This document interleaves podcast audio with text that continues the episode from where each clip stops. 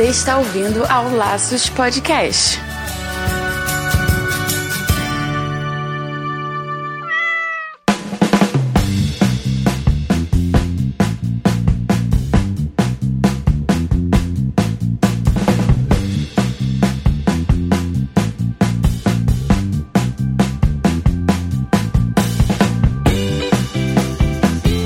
Sejam bem-vindos ao Laços Dicas número 12. Aqui é o Wendy Bitar. E eu sou Marina Arinelli e aqui no Laços que vamos falar tudo sobre o seu animal. Hoje aqui no Dicas a gente vai falar sobre os alimentos que ajudam a fortalecer os nossos bichinhos. São vários, são vários, muitos, inúmeros, mas a gente resolveu falar de alguns deles para vocês estarem de olho. Mas antes de qualquer coisa, Vamos agradecer aqui, Wendy, a Fernanda Siqueira, que nos apadrinhou no Padrim. É com a ajuda de pessoas como a Fernanda que a gente pode ajudar a levar mais consciência para os donos de animais. Nosso muito obrigado, Fernanda. E não é só isso não, né, Marina? Afinal, quem nos apadrinha também tem benefícios. Então fica aqui nosso convite para você que está nos ouvindo. Acesse o www.padrim.com.br barra Laços Podcast. E daí você descobre como ajudar o Laços.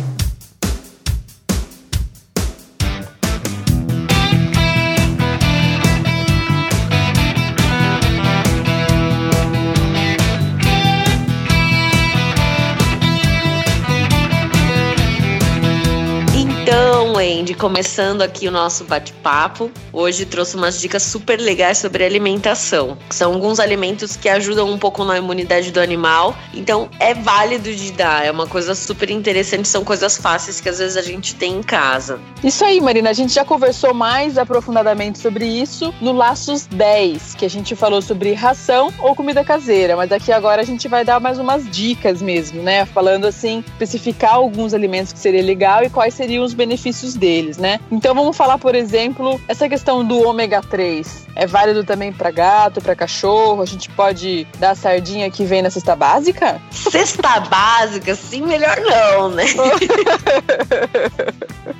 melhor não, assim, na verdade pode dar peixe. Tem alguns cachorros que têm um pouco de intolerância, pode fazer um pouquinho de fezes moles, mas pode oferecer. O ideal é que seja o peixe mesmo. Então você compra a sardinha ou atum ou salmão, se você quiser, né? Opta em comprar um e aí cozinha e oferece para esse animal, mas tem tanto benefício para eles quanto pra gente. Vai da aceitação de cada cachorro de quanto ele é acostumado a comer, mas pode ser dado sim, não tem problema. Na verdade, além dele ser um bom antioxidante e ajudar em todo o sistema imunológico, cardiovascular, ômega 3 é ótimo para isso, também ajuda na pele e no pelo, então deixa o pelo brilhoso, a pele saudável. Então, peixes é sempre bem-vindo. Existem até umas rações já à base de peixe, então não precisa se preocupar, pode ser dado. E fígado também, né? Tem gente que dá bastante fígado para animal, né? Eu já ouvi falar que não é bom dar tanto. É bom, acho que dar uma variadinha durante a semana, introduzir um pouco de fígado, né? E daí esse fígado de galinha, fígado de boi, fígado do que que é melhor? Ou tanto faz? Tanto faz, na verdade, mas realmente é bom dar uma vez por semana ou até duas vezes por semana. Tem cachorro que se intoxica, então que faz vômito diarreia às vezes por conta de muito fígado. Mas o fígado ele é bem rico em ferro, é rico em vitamina B, vitamina A, vitamina K. Então ele tem bastante benefício aí pro cachorro também. Mas dá com um pouquinho de moderação. Então o fígado a gente tem que ficar de olho e,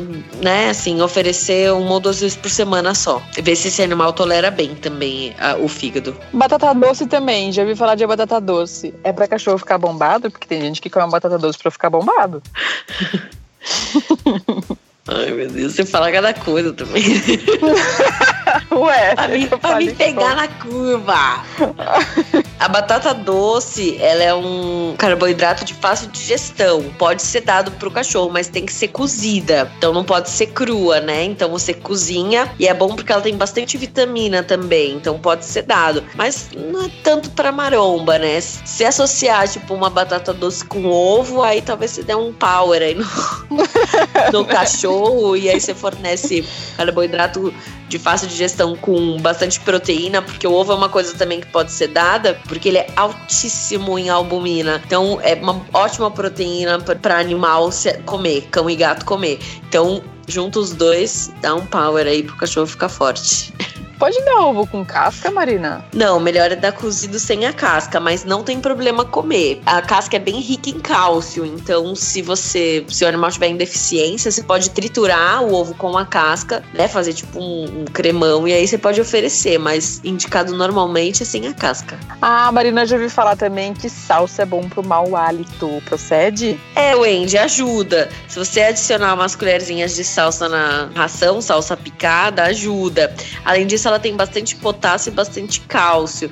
Então ela ajuda, né, assim, no sistema imunológico de maneira geral aí a absorver um pouco mais de minerais. E maçã, assim, sem semente, ou cenourinha, seguindo esse raciocínio aí do, do petisquinho, né? Não uma alimentação em si. Uma coisinha pra gente dar de petisco, assim, seria interessante? Uma maçã, uma cenoura, que mais? Ah, eu acho ótimo, acho que responde bem. Normalmente a maçã, a cenoura, o brócolis, ervilha, se o cachorro gostar, pode adicionar aí na comida. São todas bastante ricas em vitamina, em minerais, então ajuda no sistema nutritivo do seu amiguinho. E além disso, esses alimentos mais duros, tipo a cenoura ou a maçã, se você der ela bem crocante, ajuda a limpar o dente também, porque o animal rói ela e ajuda a tirar um pouco das impurezas aí que ficam grudadas no dente. Tem mais algum outro alimento que você lembra assim que a gente pode dar como petisco que seja saudável? Então, você sabe que a alga nori, sabe aquela alga que vem enrolada no sushi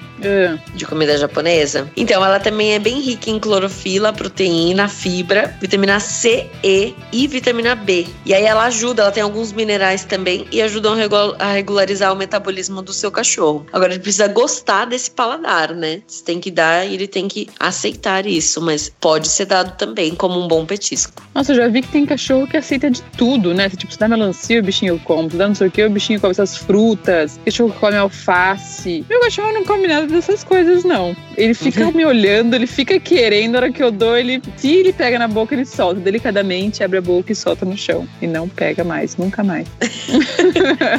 É, então, muito de muito- cachorro, né? Vai muito do paladar de cada bicho do que ele é acostumado a comer, né? Essas coisas mais exóticas, tipo alga, às vezes o cachorro não aceita. Mas tem cachorro que é fissurado, tem cachorro que adora cenoura, maçã. Você não pode estar comendo que o cachorro come. Eu já vi cachorro que come uma, uma- uma cenoura inteira, né? Com aquelas grandes. Então, se ele gostar, tá liberado. Não precisa ter essa restrição aí toda alimentar.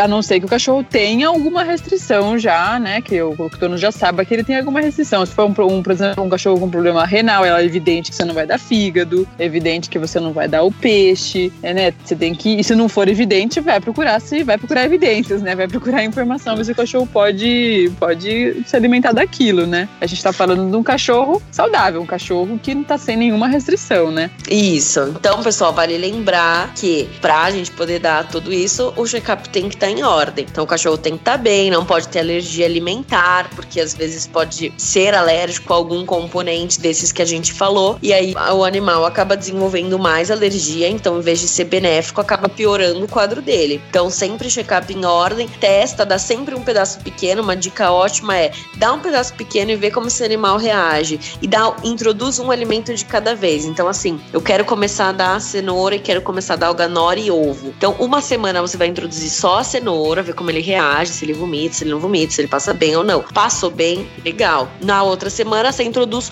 só a alganore e vai oferecendo. Se ele gostar e comer e passar bem a semana toda, ótimo. E na outra semana, daí o ovo, por exemplo, você quis dar, faz só o ovo. Então, testar esses alimentos separadamente por um tempo um pouco maior é bom para você avaliar se esse animal é tolerante ou não àquele alimento. E por falar em tolerância, Marina, gatinho será que tem a mesma tolerância para aceitar tantas coisas assim ou já é, é diferente daí? Eles aceitam, mas eles têm um paladar um pouco mais seletivo, né? Então, frutas não são todos os gatos que aceitam. O que a gente pode passar é um pouco pro queijo, tipo pro cottage, um queijo com baixa gordura, que daí ele é rico em cálcio e rico em proteína também. E a gente pode oferecer como petisco esse tipo de alimento, mas o paladar do gato ele é muito mais seletivo, então vai muito do que o gato vai aceitar comer. E ele é mais delicado também ou não? Tipo, é- pode passar mal mais facilmente do que. O cachorro seria mais resistente do que um gato ou não? É igual, assim, depende muito de cada um. É bem individual isso. Tem gato que come qualquer coisa e passa mal, como cachorro tem cachorro que come qualquer coisa e passa mal, e tem bicho que come tudo e passa bem. Então é Uhum. bem individual, tem que ver a tolerância do seu animal. Esse teste é super importante de fazer antes de começar a dar alimentos variados.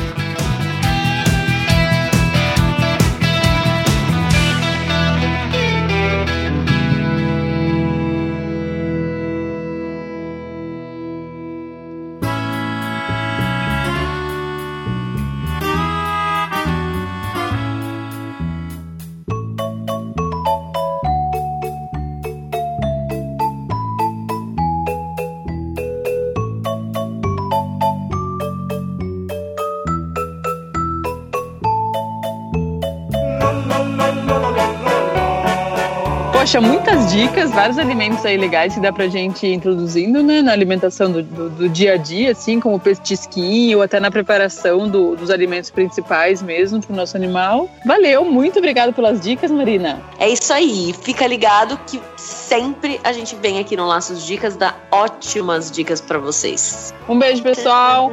Até logo. Um beijo, até.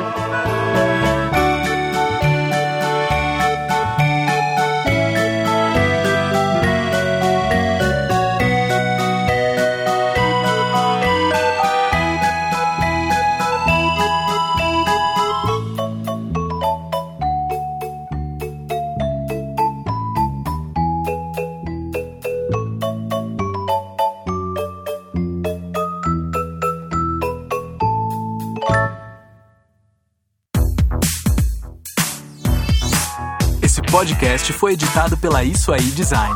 Tudo isso é forma com função. É design estratégico. É isso aí.